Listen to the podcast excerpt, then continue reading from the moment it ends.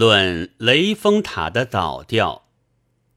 听说杭州西湖上的雷峰塔倒掉了，听说而已，我没有亲见，但我却见过未倒的雷峰塔，破破烂烂的，映眼于湖光山色之间。落山的太阳照着这些四近的地方，就是雷锋夕照。西湖十景之一，雷锋夕照的真景我也见过，并不见家。我以为，然而一切西湖胜迹的名目之中，我知道的最早的却是这雷峰塔。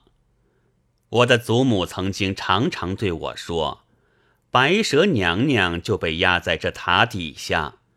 有个叫做许仙的人救了两条蛇，一青一白。后来白蛇便化作女人来报恩，嫁给许仙了。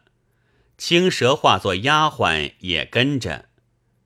一个和尚法海禅师，得道的禅师，看见许仙脸上有妖气，凡讨妖怪做老婆的人，脸上就有妖气的。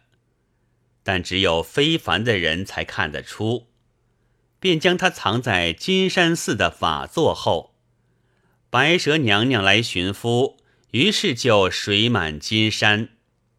我的祖母讲起来还要有趣的多，大约是出于一部谈词，叫做《一妖传》里的。但我没有看过这部书，所以也不知道许仙法海。究竟是否这样写？总而言之，白蛇娘娘终于中了法海的计策，被装在一个小小的钵盂里了。钵盂埋在地里，上面还造起一座镇压的塔来，这就是雷峰塔。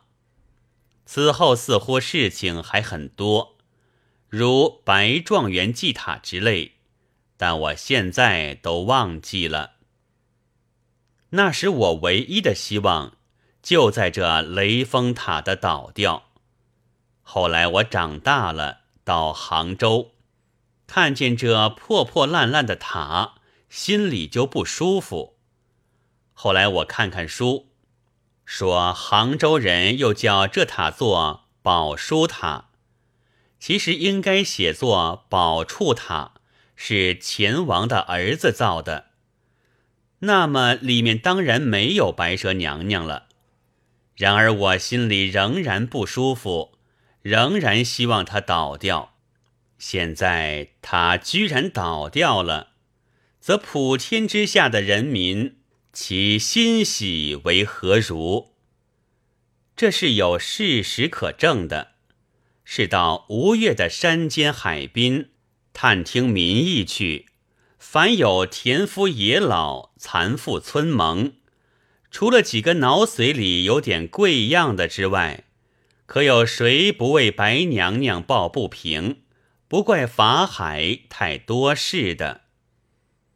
和尚本应该只管自己念经，白蛇自迷许仙，许仙自取妖怪，和别人有什么相干呢？他偏要放下经卷，横来招式班飞，大约是怀着嫉妒吧。那简直是一定的。听说后来玉皇大帝也就怪法海多事，以致荼毒生灵，想要拿办他了。他逃来逃去，终于逃在蟹壳里避祸，不敢再出来。到现在还如此。我对玉皇大帝所做的事，腹诽的非常多，独于这一件却很满意，因为水满金山一案的确应该由法海负责，他实在办得很不错的。只可惜我那时没有打听这话的出处，或者不在《一妖传》中。却是民间的传说吧。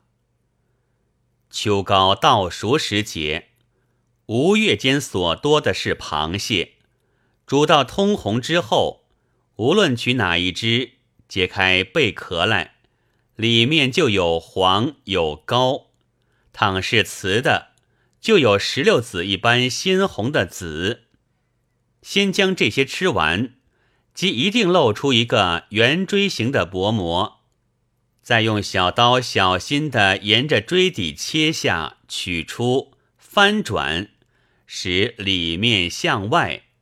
只要不破，便变成一个罗汉模样的东西，有头、脸、身子，是坐着的。我们那里的小孩子都称他谢和尚，就是躲在里面避难的法海。当初白蛇娘娘压在塔底下，法海禅师躲在蟹壳里，现在却只有这位老禅师。独自静坐了，飞到螃蟹断种的那一天为止出不来。莫非他造塔的时候，竟没有想到他是终究要倒的吗？活该！一九二四年十月二十八日。